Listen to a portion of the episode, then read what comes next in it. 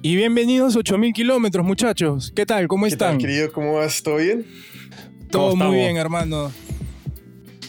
Y buenas noches para los otros lados del mundo también. Sí. Feliz semana, es lo más importante. Feliz semana. Así es, y el día de hoy tenemos un gran invitado especial.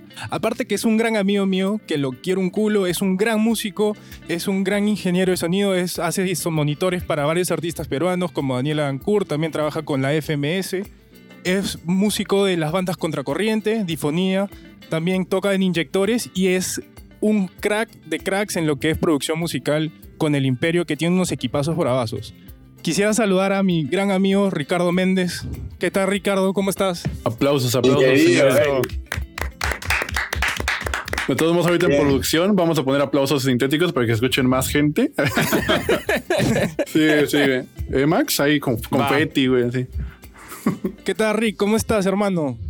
Bien, bien, hermano. Feliz, contento de estar con ustedes acá, poder conversar de lo que me gusta conversar. Así que bravazo, bravazo, recontra contento.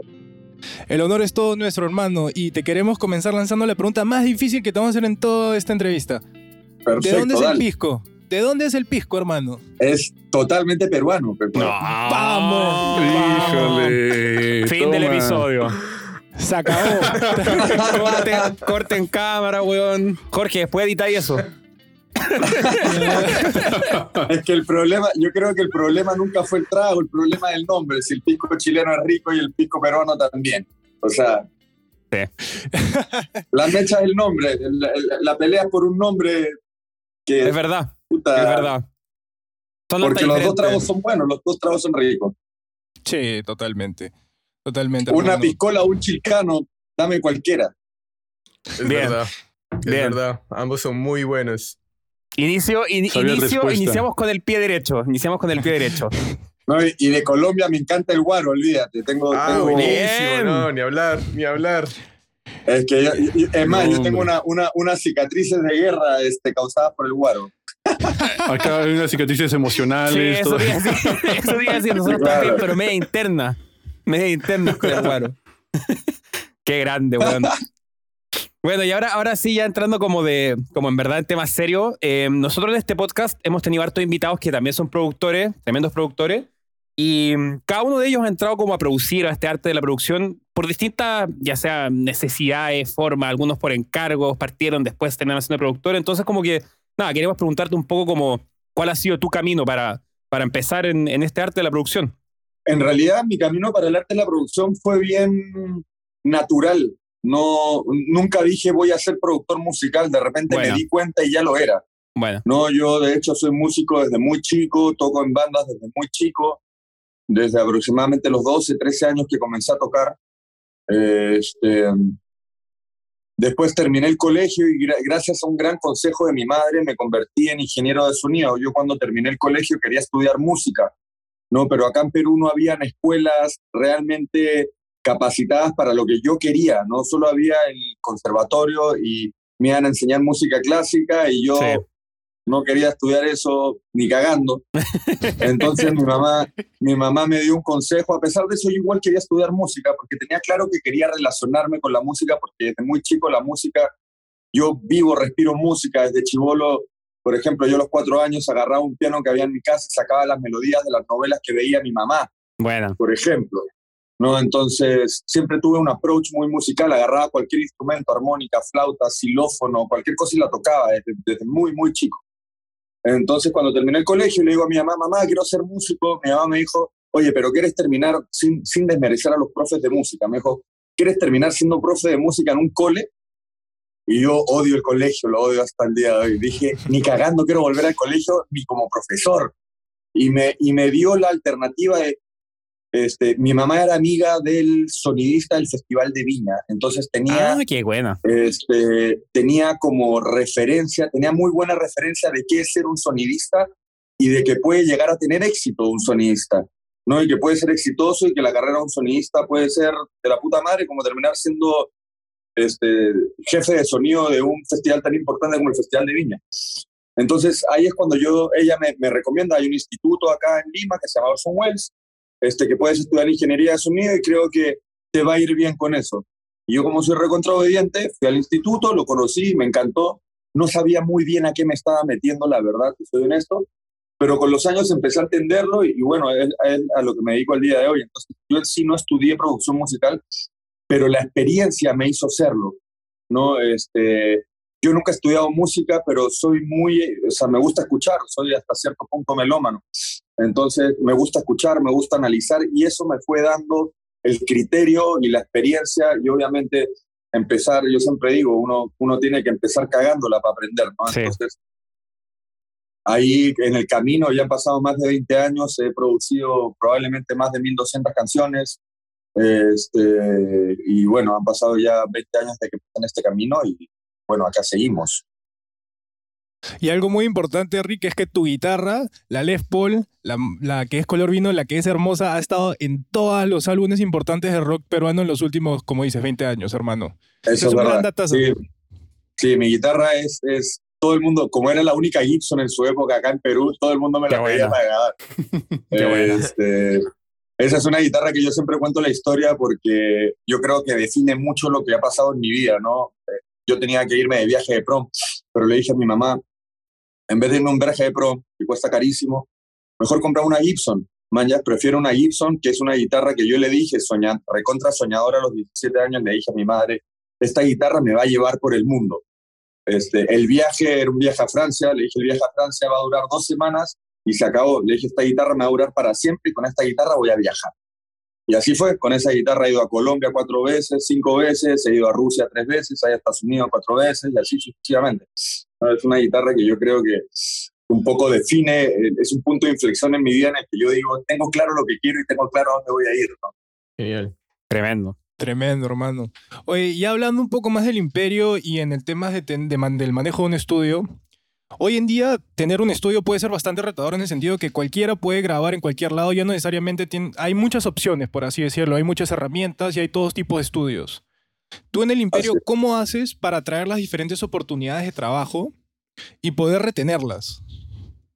Lo que pasa es que yo trato de vender una experiencia, ¿no? Una experiencia distinta, que no es, no es no es lo mismo, claro, puedes lograr un resultado de la puta madre grabando tu home studio porque literalmente las herramientas están para todos en cualquier lugar.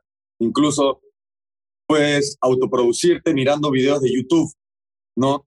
Pero yo vendo un poco una idea distinta, trabajar con profesionales, trabajar con experiencia. La experiencia que nosotros tenemos es difícil que alguien la tenga en Perú, ¿no? Nosotros, o sea, trato, de ser, trato de mantener un poco mi ego en el sitio correcto y no decir soy el mejor del mundo. Tal vez no soy el mejor del mundo, pero tengo experiencia como mierda porque la he cagado un culo también, ¿no? Y he acertado, obviamente, después de cagarla. Pero yo creo que, que, que esa experiencia distinta de entrar a un estudio, ver gear de verdad, poder mover perillas de verdad, ver un amplificador, todo el mundo ve el Kemper o es el Neural DSP o ves todos estos simuladores de guitarra que los ves en una computadora y funcionan y son de la puta madre, pero otra cosa es mover la perilla del la de verdad, agarrar un pedal de verdad este, y, y, usarlo, ¿no? Entonces un poco es esa experiencia, agarrar una batería de verdad, usar micrófonos de verdad. A mí también me gusta el arte de hacerlo. Yo podría secuenciar una batería y la hago sonar de la puta madre, pero me encanta el arte de poner mis micrófonos, ver cómo suena, afinar la tarola, afinar los tonos, ver cómo suena este micrófono acá, este micrófono allá, ir a mi gabinete de guitarra y poner mi micro y, etcétera, ¿no? Todo ese proceso artesanal que la gente, la gente en verdad le gusta vivir eso, ¿no? Y obviamente este, la mayoría de mis clientes son evidentemente tal vez fans de mis bandas o las de mi socio, ¿no? Entonces, estar, eh, vivir toda esa experiencia de, además el proceso, yo hago un proceso muy orgánico para grabar discos, yo no me siento al frente de una computadora para producir, casi nunca, es muy raro. Yo prefiero producir con las bandas en una sala de ensayo, que estén en contacto con su instrumento, que estén tocando constantemente, que, que, que, disfruten el proceso, ¿no? Este, entonces, este, yo creo que eso, eso es un poco la diferencia de, de producir, autoproducirse o producir en un home studio que trabajar en un estudio. Este trabajo grupal, esto, esta experiencia que tenemos que estamos juntos, la banda, en todo momento. Entonces, crecen tus relaciones personales con la gente, este, tienes contacto humano, ¿no? que para mí es importantísimo para el producto. Yo, yo siempre hablo un poco de que para mí de que yo me he vuelto hippie los últimos años, porque para mí este, la música tiene que ver mucho con expresar, es una expresión artística. Entonces yo creo que, sobre todo acá en Perú, siento que nos olvidamos de que la expresión musical es una expresión artística, lo que tenemos que expresar son emociones, sentimientos, si estoy enojado, si estoy contento, si estoy alegre, si quiero foguear, si quiero pegar, si quiero cualquier cosa, ¿no? Entonces nos, nos fijamos mucho en la estética. Por ejemplo, acá, acá la gente se tira mucha pana diciendo, voy a ir a grabar mi disco a Los Ángeles, lo voy a masterizar en Abbey Road pero si tu canción es una mierda, es una mierda, no importa dónde chucha la hagas. No sigue siendo una mierda, ¿no? Entonces, nos olvidamos de eso, ¿no? Entonces, para mí el proceso tiene que ver mucho con lograr expresar esto, ¿no? Lograr una buena canción, obviamente, tener las herramientas para poder trabajar un buen producto.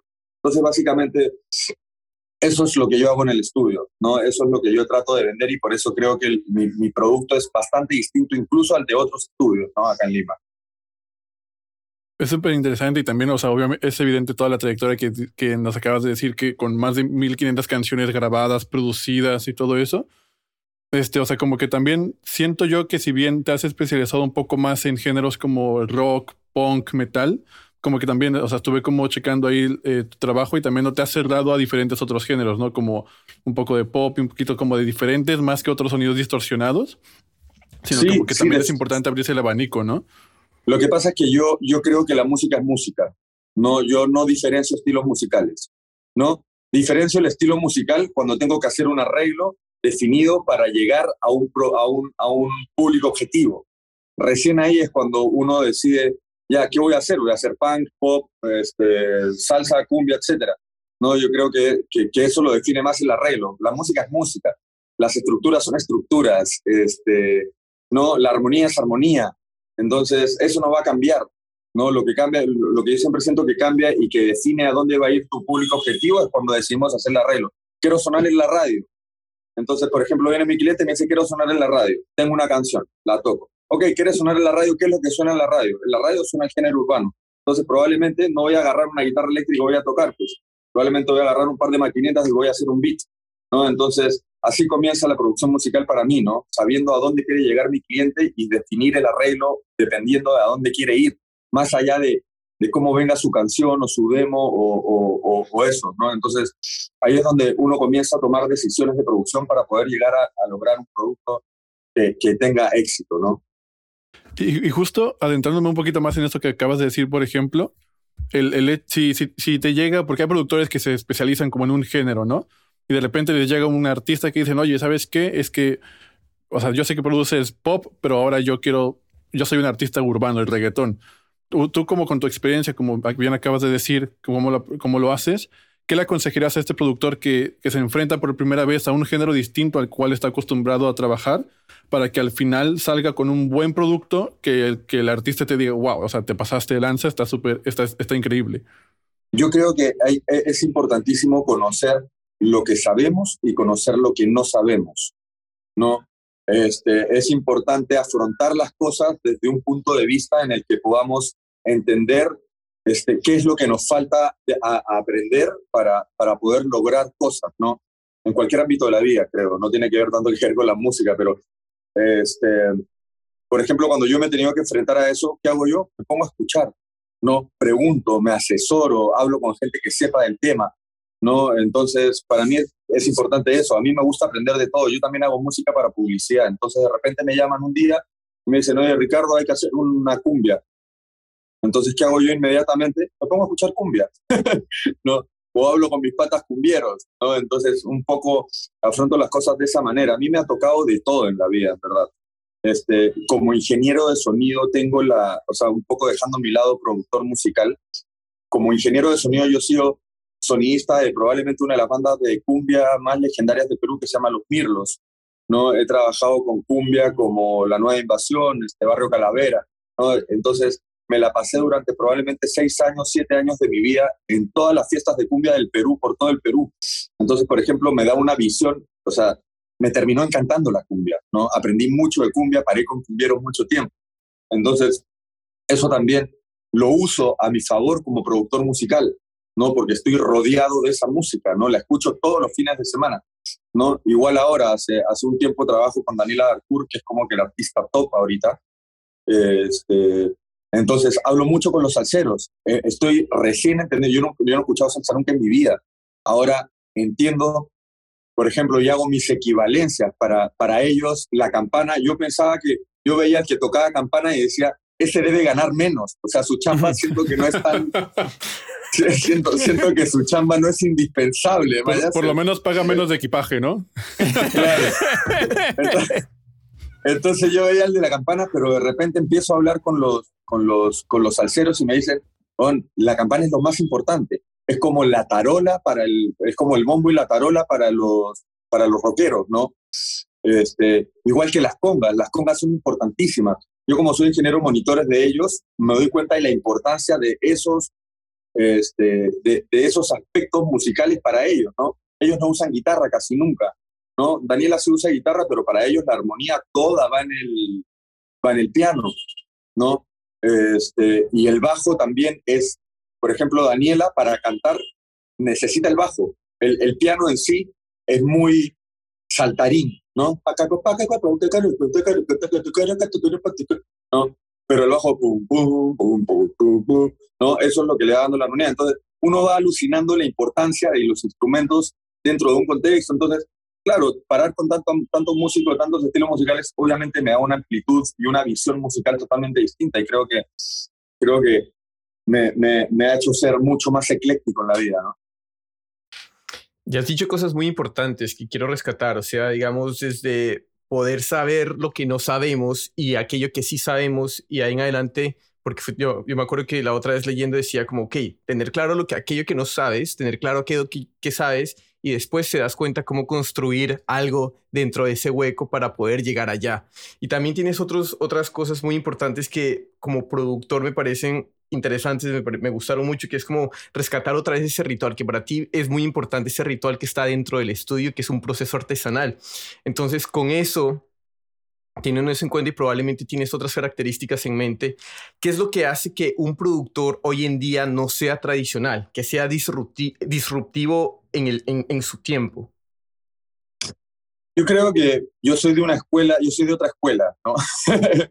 este, yo he hecho todos los procesos. Yo, de hecho, mi estudio comenzó como Fuma Estudio, haciendo cosas absolutamente digitalmente, pero, pero yo soy una persona que le gustan los procesos. Me gusta hacer mi café todas las mañanas, mirar cómo sale la burbujita por la cafetera, ¿no? Cuando hago parrilla, me gusta hacer el carbón, mirar el fuego, ¿no? pienso, pienso que con la música me pasa exactamente lo mismo. Me gusta construir, me gusta, me, me, gusta eso, ¿no? Me gusta el contacto. Yo soy una persona que me gusta estar con gente, me gusta compartir, me gusta hablar, ¿no? No sé si se dan cuenta que me gusta hablar, pero me gusta hablar. Sobre todo, sobre todo de cosas que sí sé, ¿no? O que sí. creo saber, o que, que, o que quiero aprender, o que quiero que me compartan, ¿no? Entonces, por eso este proceso artesanal me gusta, ¿no? Un día decidí, no voy a sentarme en una computadora a trabajar.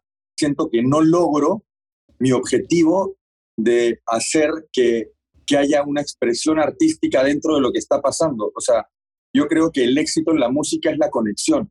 Yo si me pongo a analizar artistas nuevos que tienen éxito, no, no son cantantes increíbles ni, ni, artistas o, o, chicas mega super archiguapas, sino, por ejemplo, yo, por ejemplo, yo estoy, soy recontrafan de Olivia Rodrigo, ¿ya?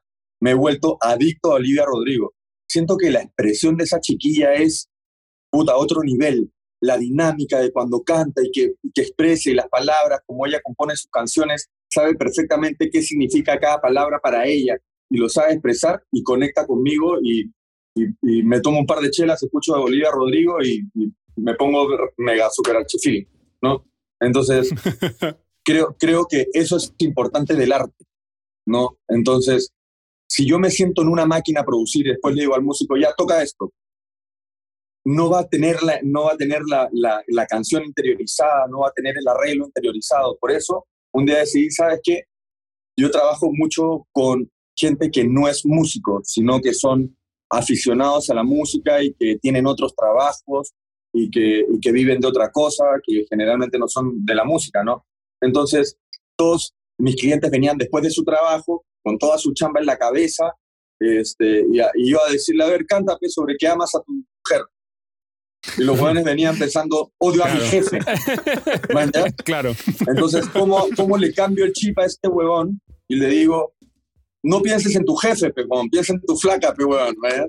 Entonces, por eso empecé a cambiar los procesos, porque sentí que no estaba llegando a este, a este mood, a este momento este, en el cual la expresión hace su trabajo más que la técnica. Porque cantar, claro, va a cantar, va a cantar bien, va a llegar a la nota. Y si no canta bien, puta, le pongo autotune y se acabó, ¿no?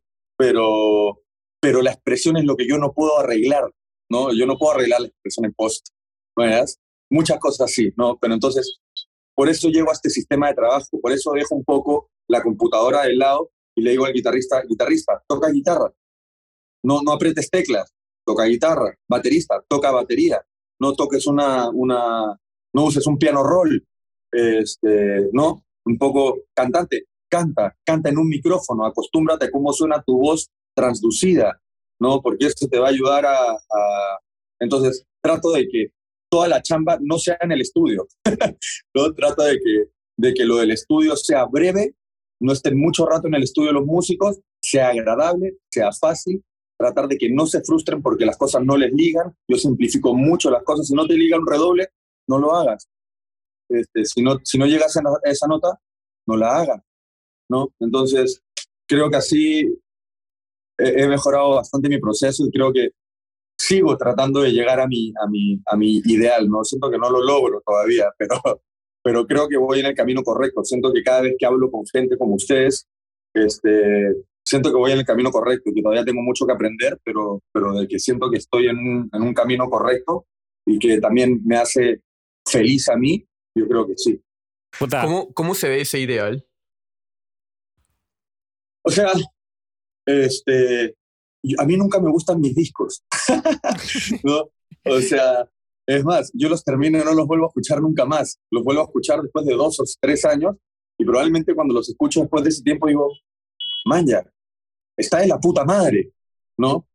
Pero, pero antes no, antes no, no, no sé, ¿no? Entonces, sigo sintiendo que tengo mucho que aprender, sí, siento que incluso escucho mis discos que he hecho hace 15 años este, y hasta a veces me parecen mejores que los que hago ahora. Siento que, que tal vez ahora envolverme un poco, yo, yo digo que volví al estudio un poco un McDonald's, ¿no? O sea, tengo un proceso orgánico, pero mi proceso es de fast food, ¿no? O sea, este, yo ta ta, hago tal, ta ta ta entrego al siguiente paso y ta ta ta, ta ta y se entrega el producto, ¿no?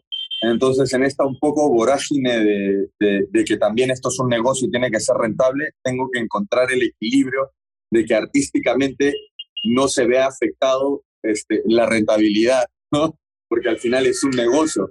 No, no podemos vivir de, de bonitos sentimientos, que los tenemos todos los que nos dedicamos a la música. Todos los músicos somos súper románticos, ¿no? Entonces, este, ahí es buscar ese equilibrio, ¿no? Entre la rentabilidad y lo romántico, ¿no? Para lograr un buen producto. Entonces, yo sigo sintiendo que sigo aprendiendo, ¿no? Escucho mis discos y digo, o sea, cuando hago un disco de metal, digo, no está sonando como el Black Album, pues, ¿no? Cuando hago un disco de, de, no sé, de punk rock, digo, puta, quiero que suene como Green Day y estoy cerca, pero no estoy en Green Day, ¿mayas? Entonces, este, siento que a nivel, a nivel musical sí, a nivel sonoro tal vez, obviamente mi estudio tiene ciertas, este, no sé, no, yo, no, yo siempre digo, yo no tengo el mejor estudio del mundo, lo mejor de mi estudio soy yo y mi socio, ¿no? Este, lo bueno es que conozco lo que tengo y conozco lo que no tengo, entonces a partir de eso también puedo lograr buenos productos entendiendo mis falencias, ¿no? Volviendo un poco a, a lo que hablábamos un rato.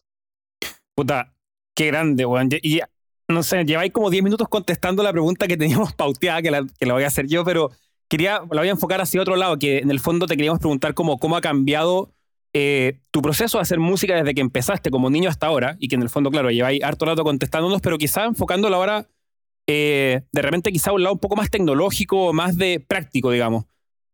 ¿Qué ha si, es, si es que algo del todo, ¿qué ha cambiado en tu forma de hacer, de producir, etcétera? Sí, o sea, yo creo que ha cambiado bastante, ¿no? Como te digo, yo empecé súper orgánicamente en salas de ensayo, esa, esa es mi escuela, ¿no? Cuando yo era, cuando yo era chivolo, Este, ni siquiera existía, o sea, era muy difícil conseguir un Pro Tools, era muy difícil Ya. conseguir una tarjeta de sonido. No, yo grababa en, en, en estas Four Tracks. Este, a los 14 años yo me iba a un estudio acá en Lima, este, grababa en una Four Track. Este, yo mismo no tenía ni metrónomo, lo que hacía yo era con baquetas, este, en un track un poco una referencia de un beat, este, y así grababa, ¿no? E- Este, yo no sabía cómo era el proceso y el, y el pata que tenía la Four Track tampoco.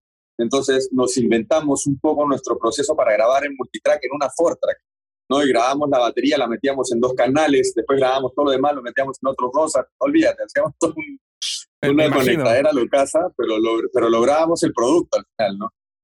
Entonces, yo después obviamente entré a estudiar a Orson Welles, empecé a conocer los sistemas no lineales, empecé a conocer, yo trabajo con QAs, empecé a entender Buena. este, cómo, cómo es este proceso. Y claro, y me encantó la secuencia.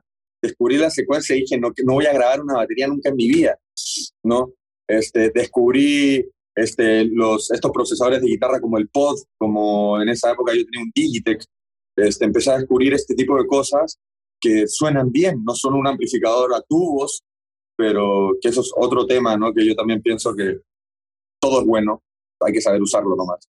Este, este, y, y un poco mi proceso ha ido así, ¿no? Hasta que en un momento evolucioné en lo tecnológico y dije, no me gusta, ¿no?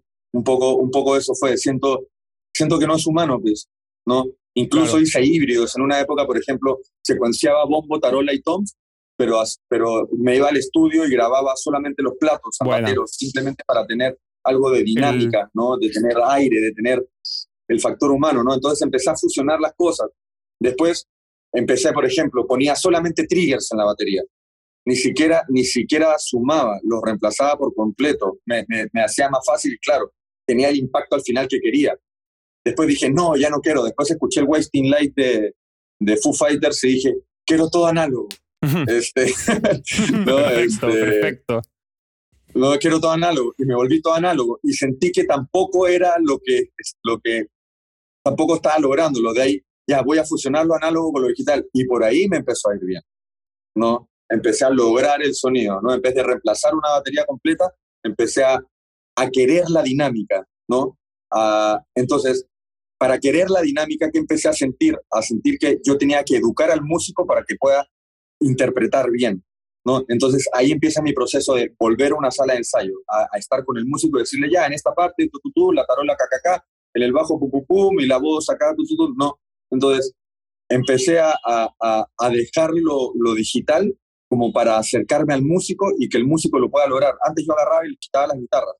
Ya, lo voy a hacer yo, brother. No te, no te sales ¿no? Ahora, ahora, eso ya no, ahora, eso, ahora eso ya no pasa. ¿no? Buena. Ahora entreno al músico y lo hago igual en vivo. A los músicos en vivo, cuando yo trabajo con una banda en vivo, yo me siento con el músico y le digo, ya, mira hermano, yo no soy mago.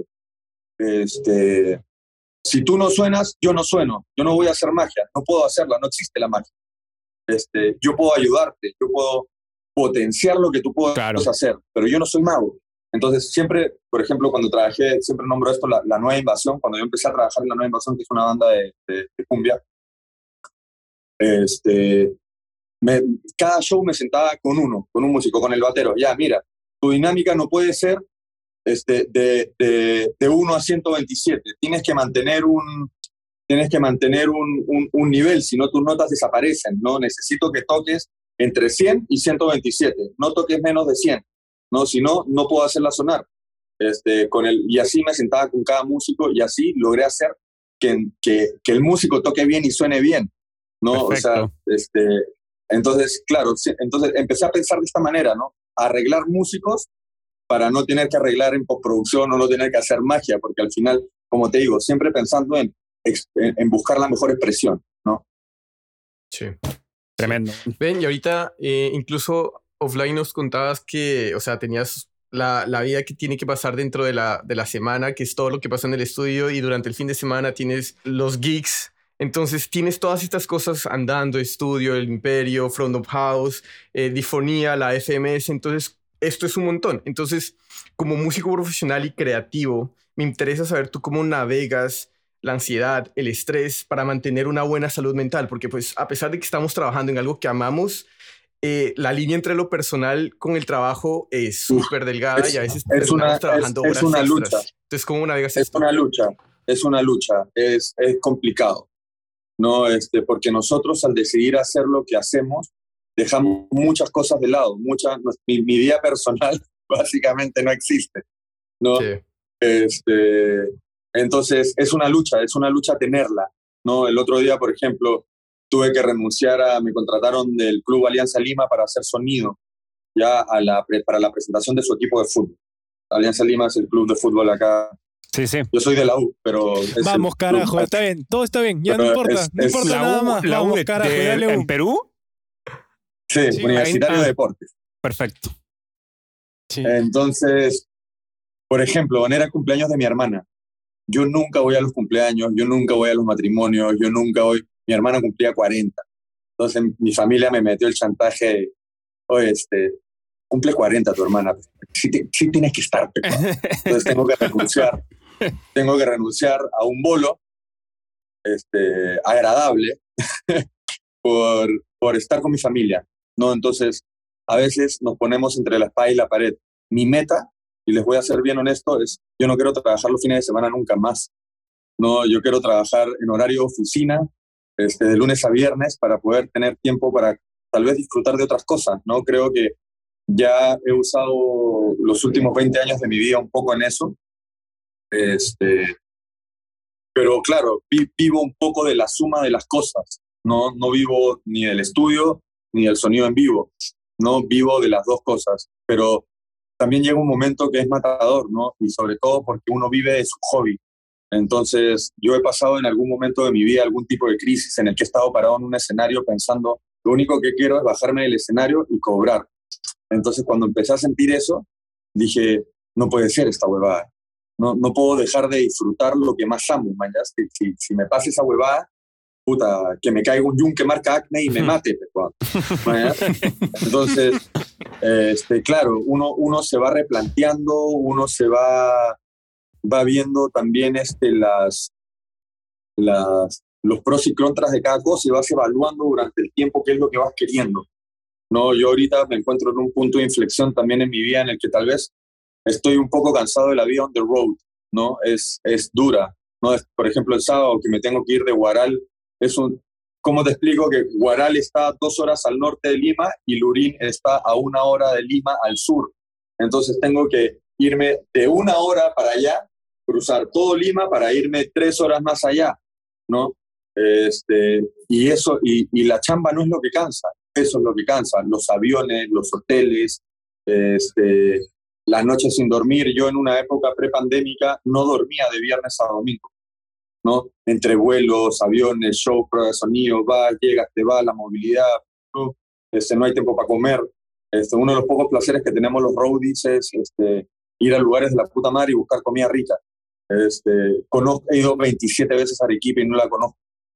Este, no, entonces tiene claro, esta chamba tiene sus pros y sus contras, pero hay cosas que también uno tiene que dejar de lado para dedicarse a esto y yo creo que todo tiene su tiempo también. Oye, Tremendo. hermano, yo te quería decir algo rápido porque este, ya que has mencionado esto, de hecho tú dijiste pre-pandemia y la pandemia te ha cambiado, creo que en cierto lado un aspecto positivo porque te ha puesto el toque de queda, te ha dado cierto límite de horarios a la hora de trabajar, te da... Amo, amo el toque, o sea, amo el toque de queda por un lado y lo odio por otro, ¿no? Porque todos estábamos felices de terminar de trabajar a las 10 de la noche cada uno en su casa. Increíble, ¿no? Claro, Eh, sentíamos que estaba de la puta madre. Ahora, la, la- obviamente no es un negocio el toque de queda, ¿no? no, Este, eh, por ejemplo, un show como el de Daniela Arcour, que lo que busca es vender cerveza básicamente. Claro. Este, claro, si te cierran a las 10 de la noche en una discoteca, puta, el negocio se va a la mierda. Y, y es toda una cadena de, de- de- del flujo de la economía de una industria, ¿no? Entonces, este, es complicado, ¿no? Ha sido complicado. La pandemia nos ha hecho reinventarnos a todos. Mi estudio, por ejemplo, no pude grabar durante básicamente un año y medio. ¿No? Entonces nos buscamos otras maneras de, hacer rentable el estudio y poder mantener la infraestructura, ¿no? Este, y, y todo eso, ¿no? Total. Ricardo, y, ahora entrando un poco más ya en, en, lo que es como industria de, Perú musical, etcétera, con toda tu experiencia que has tenido en, Perú trabajando en todo lo que nos has contado, distintos eh, frentes, por así llamarle, y, y, también en el extranjero, etcétera, queremos preguntarte como, cómo ves parado a Perú a nivel industria y, y cómo puede seguir creciendo para que el talento eh, de Perú se salga a relucir cada vez más, o cómo lo ves tú. Mira, es una lucha constante. ¿ya? Yo, yo siento que la industria musical es una industria que está muy enfocada en lo tropical, ¿no? Este, el rock no existe acá. O sea, yo creo que en muchas partes del mundo tampoco. Este, de hecho, lo comparo con... Es lo mismo que me decían en Colombia, cuando iba a Colombia, estuve en México hace poco también de gira con Jace. Este, estuve cuando he ido a Chile, cuando hablo con amigos, ¿no? Este, siento que, que, que bueno, a, nivel de rock somos una industria absolutamente muerta. Y a nivel macro, este, siento que, o sea, nosotros somos una, una, una industria muy, muy melancólica, ¿no? Entonces, lo que tiene éxito son los dinosaurios, ¿no? O sea, seguimos escuchando lo mismo hace 30 años. O sea, los headliners de los festivales son Amén, Mar de Copas, este, Lívido, que son bandas que están tocando, que son los mismos headliners hace 30 años. Entonces, es difícil crecer cuando, cuando el público no está dispuesto a, a, renovarse. Es muy nicho, ¿no? la gente que escucha música nueva, ¿no? Este, acá es considerada una banda nueva hasta una banda que tiene 10 años tocando, ¿no? Entonces, es, es loca esta industria, es, es muy es, es muy destructiva, ¿no? Siento que, que no es difícil crecer porque no te dejan crecer, porque no hay apoyo. Hace poco había un canal de televisión, por ejemplo, que se llamaba Movistar Música, que para nosotros era muy importante por el hecho de poder cobrar regalías a través de ese canal de televisión. No pasaba nuestra música y obviamente cobramos regalías y las regalías eran buenas. Ahora ese canal ya no existe. Entonces tenemos, no tenemos ningún medio televisivo donde poner nuestra música. Entonces nos quita toda una, una, una parte de nuestra economía, ¿no? De algo que nosotros hicimos rentable. Por ejemplo, yo, yo también veo mucho el negocio de ganar regalías. Yo, yo, yo hice canciones para la, por ejemplo, para la, para la selección peruana. Bueno. Entonces, cada vez que hablan de la selección peruana, la canción que suena de fondo son canciones que hice yo, ¿no? Junto con, con un par de, de, socios. Entonces, claro, ese, ese negocio del cobro de regalías y, de eso funciona, pero por ejemplo, si nos quitan un, un canal como Movistar Música, que era lo que nos hacía a nosotros también ser más rentables, ya no existe, ¿no? Entonces, la radio tampoco nos pasa, ¿no? Solamente se enfoca en música gringa y la poca, y la poca música que pasan son los mismos dinosaurios. O sea, si tú escuchas en la radio, escucha el, una de Mar de Copas para siempre, ¿no? Este, bueno, Daniela Darcourt, pero que son cosas más tropicales, claro, son hits de radio, por ahí es Oliva, este, Yajaira, etcétera, ¿no? Pero es muy seccionado y tampoco es tanto. Y hay una mafia también gigante dentro de la música tropical que son dueños de las radios y solamente pasan su música y hay toda una va. Entonces es difícil crecer, ¿no? Yo creo que es una industria que tampoco tiene educación a mí algo que me gusta hacer mucho es tratar de inspirar a la gente, ¿no? De inspirar a los jóvenes a que traten de vivir de la música, porque se puede. Incluso me ha tocado lidiar con mamás de clientes míos que no creen en el talento de sus hijos y al final les he terminado convenciendo. Yo soy un tipo de 38 años que vive en un buen barrio, que tiene un buen hogar, que tiene buena infraestructura, he viajado por todo el mundo, este, no, no, no soy una mala persona con vicios malos, este, pero todo depende de la educación que nos dieron en la casa. Yo conozco más arquitectos drogadictos que músicos drogadictos, ¿no? Entonces es un poco pelear con el estigma de, del, del, músico y que el músico es un vago, brother. Yo trabajo el triple que mis amigos abogados, diseñadores, técnicos de no sé qué cosa, ¿no? Entonces es un poco luchar contra ese estigma. Entonces yo creo que la educación y, la, y, la, y tener referentes correctos para motivar a la gente, yo creo que eso es lo que falta en este país.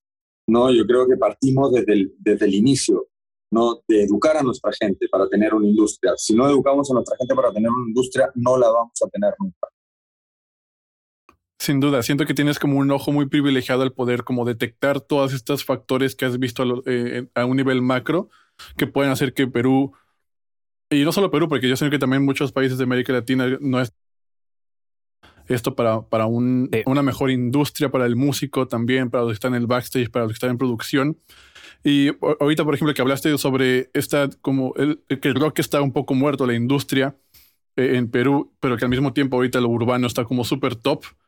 En Perú, que ya llevan dos años justamente de este fenómeno llamado FMS con freestyle. Jade, por ejemplo, que también estuvo tureando y que fue a México a tocar al Indie Rocks, que son unos amigos míos.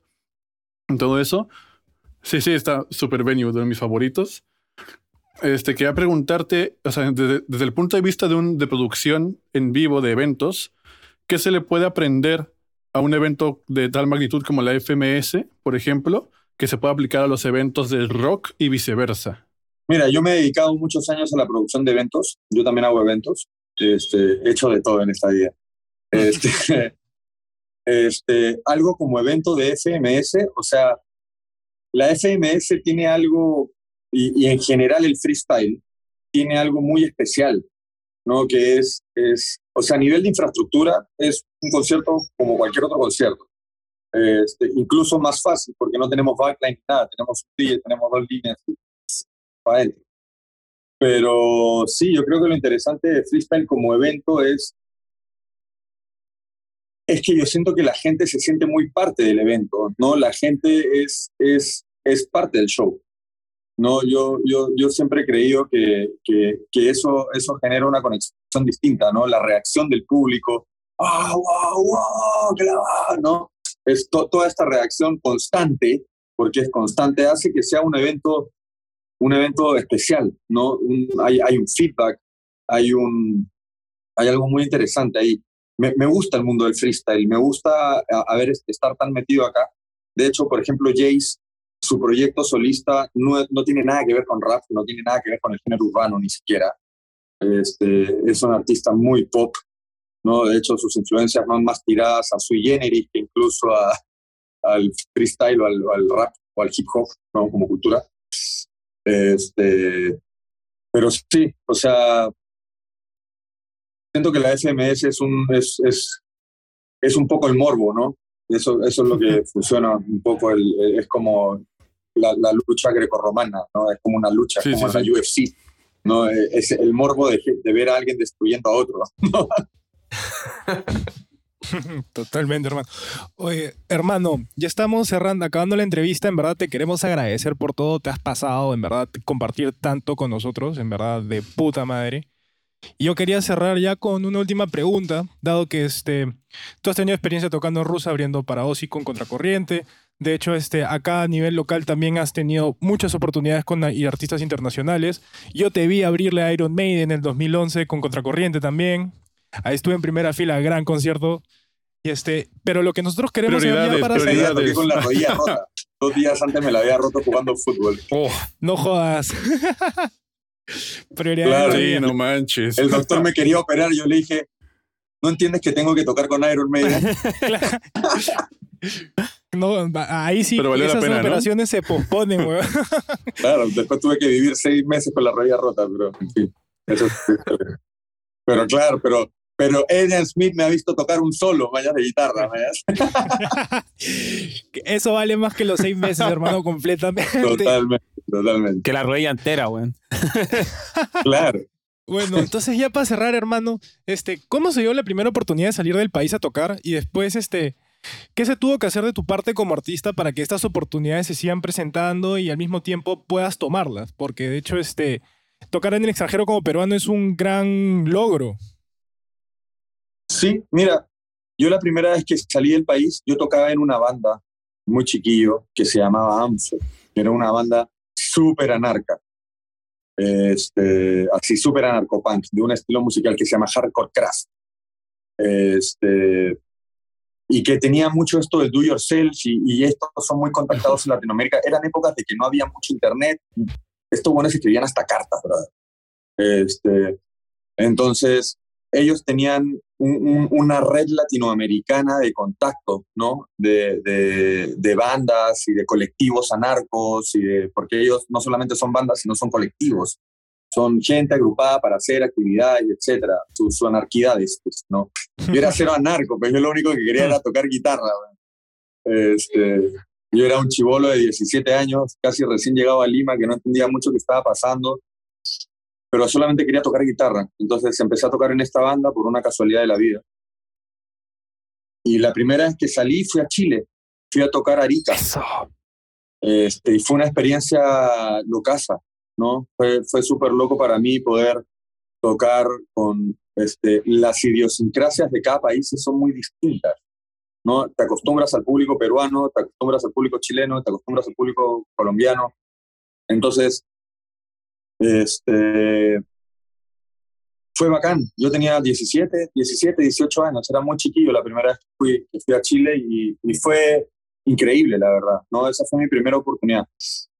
Después, creo que la primera gran oportunidad de salir afuera fue cuando fuimos a tocar a un festival a Medellín, en Colombia, con Difonía. Dale. ¿no? Este, fuimos a un concierto que se llamaba, la verdad no me acuerdo, nosotros somos muy amigos de Los Tres de Corazón y de Calibre 38, que son bandas de punk rock de allá. Sí. Este, tenemos una amistad muy larga de muchos años y también fue absolutamente una casualidad llegar a Colombia. Fue porque vino un chico colombiano, que un alumno de, de la banda Calibre 38, que le habían, un alumno de guitarra de él le, le mostró, quiero que me enseñes una canción de Difonía, y él se enamoró de Difonía y un día vino a Lima y nos contactó y fue a una discoteca donde yo iba a tocar con un tributo a los 90 que yo toco. Este, me contactó, se acercó a mí, me dijo, yo soy de Colombia, soy este, de calibre 38, tengo contactos, este, los quiero llevar a Colombia. Y así llegamos a Colombia. Fue, fue una súper casualidad. Obviamente, para lograr mantener y volver a Colombia, obviamente hay que tener la responsabilidad de hacer un buen trabajo. No, Difonía es una banda que ensaya mucho, que toca muy bien, que tiene muy buenas canciones, entonces obviamente causamos un, con un trabajo muy profesional, fuimos con todo nuestro crew, que para mí es importante. Yo siempre digo que el crew de una banda es como un equipo de fútbol, ¿no? Este, sin, nosotros los músicos somos los delanteros del equipo de fútbol, somos los que tenemos que meter los goles, pero si no tengo a mi sonidista atrás, que es mi arquero, si no tengo a mi Robbie atrás, este, dándome los pases para que yo meta los goles, yo no puedo hacer nada. Entonces, para mí todo ese trabajo es muy importante. ¿no? Entonces, fuimos a Colombia esa vez, causamos una muy buena impresión y nos hizo entrar al altavoz en Medellín el año siguiente, que es otro festival gigante que hay en Medellín, ¿no? Entonces, eso nos abrió las puertas este, por Colombia, ¿no? Y nos hizo volver varias veces a tocar en el, en el Festival de la Juventud, volvimos también otro año, este, tocamos, en el, tocamos también en el Día de Rock Colombia, en el 2020, fue lo último que tocamos antes de la pandemia. Entonces, claro, el buen trabajo tiene consecuencias, ¿no? Cuando tú viajas al extranjero, tienes que obviamente dar una buena impresión, ¿no? Pasó algo similar con Contracorriente y así es como terminamos tocando con Ozzy Osbourne. Nosotros fuimos a un concurso el año 2012 que es un poco el equivalente del Festival de Viña de, de Rusia y fuimos y lo ganamos, ¿no? Entonces, ¿qué causó eso? Causó una buena impresión en Rusia. Estos latinos este, cantando en español en Rusia, pero que logramos generar una conexión distinta con el público, ganamos un concurso y eso llamó la atención de un, de un buque ruso y nos puso a tocar con Scorpions. Nos fuimos a tocar con Scorpions. Nos hicimos una gira por Rusia con Scorpions. Esa gira con Scorpions llamó la atención de la competencia de, de, la producción de Scorpions y nos llamaron para Ozzy y fuimos a tocar con Ozzy, ¿no? Entonces, yo creo que es aprovechar tus oportunidades, ¿no? O sea, si sales afuera, tienes que jugar el partido de tu vida, brother. Tienes que, sí. tienes que ir a, a jugar, pero es consecuencia del trabajo, ¿no? De un trabajo responsable, o sea, el, ensayar, tocar, hacer buenos temas, este, tener un buen crew, este, tener una rutina de trabajo, todo, todo eso te lleva a eso, porque a muchos les pasa, claro, vamos a tocar, vamos a buscar la oportunidad, pero la, oportun la, la cosa es saber capitalizar, tener buenas relaciones con la gente es clave en esta vida, llevarte bien, no ser un imbécil, es clave en la vida para que te vaya bien, ¿no? Entonces, este, son cosas que uno va aprendiendo, ¿no? Y así, con Difonía llegamos a tocar en el NAM, con Contracorriente, tocar en, en, en, etcétera, ¿no? En todos los lugares donde hemos tocado, con todas las bandas que hemos logrado tocar también, con Alice in Chains, con Limp Bizkit, con Offspring, con Bad Religion, con Olvídate. Con Slipknot también te, te abriste con, con otra... Slipknot. También en Canadá te fuiste a un festival. a Canadá, también fuimos a uno de los festivales de punk rock más importantes de, de Canadá. Entonces sí, la vida ha sido buena conmigo. He tenido experiencias de la puta madre. Puedo decir que he disfrutado mucho mi carrera de músico, mi carrera de productor también la sigo disfrutando. Sigo con hambre, brother. Quiero seguir creciendo, quiero más. Este, creo que el hambre no se me va a quitar nunca. Este, creo que es importante también, cosa que también he aprendido de gente muy grande, ¿no? Este, es importante en esta carrera no perder el, las ganas de aprender, ¿no? El día que, me crea el más sabelo todos, puta, que me caiga el Yunque Marca otra vez. Pero sí, básicamente eso. Oye, Armando, qué tremendo mensaje nos has dejado para cerrar el episodio. ¿ah? Tremendo mensaje para todos nuestros oyentes. Ya para cerrar, Armando, si nos puedes dar tus redes, este, algún correo donde te podamos contactar para ver el tema del imperio, tanto tus redes sociales como tú. Sí, en, en las redes sociales, en Instagram es la red que yo más uso, Ricardo Méndez 01, este, el imperio, el imperio.estudio, en Instagram también, este, el contacto del imperio es contacto arroba el imperioestudio.com, este, así que ahí cualquier cosita que quieran, si quieren este, vivir una experiencia más old school, este, trabajando con, con, gente más old school, el Imperio es el lugar correcto. Somos un, un estudio súper rockero y, y, y, orgullosos de serlo. Tremendo, mi hermano. Oye, hermano, ya con esto cerramos el episodio. Pucha, yo he salido súper contento de todo lo que nos has dicho, en verdad. Mil gracias por todo, hermano. Lastimosamente. Y, este, y bueno, se acabó, muchachos. Pasó volando. Muchísimas gracias, de verdad. No, gracias a ustedes por escucharme, mi floro. siempre, siempre. Encantados. Que estés muy bien. La, dale, bravazo.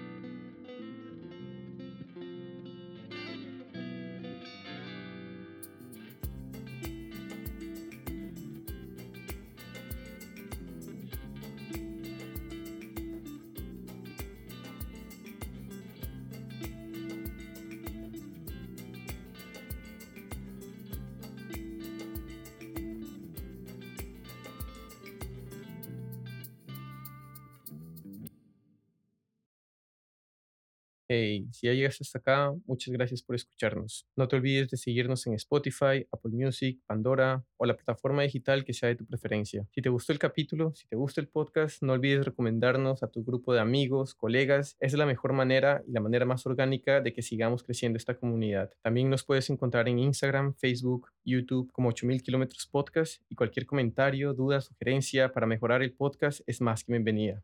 Nos vemos en el siguiente episodio.